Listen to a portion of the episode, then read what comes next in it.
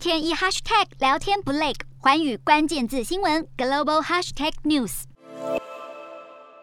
在普丁承认乌东独立后，德国总理肖兹随即在二十二号做出回应，下令终止北溪二号管线的批准计划。肖兹在此前谈及北溪二号的态度都刻意模棱两可，因此他的这项终止宣布让很多人感到意外。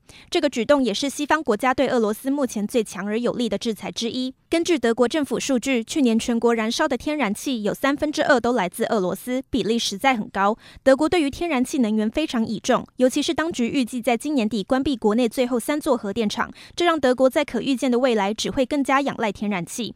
也因此，北溪二号的中断被不少人视为德国发展多元化能源的契机。乌东局势不但影响德国的能源政策，在军事方面也让萧兹政府有了新声明。自从二战之后，德国对于军事相关的决策都格外保守谨慎。此次乌俄冲突，德国数次增兵，也只是前往立陶宛基地，而非直接派驻部队到最前线。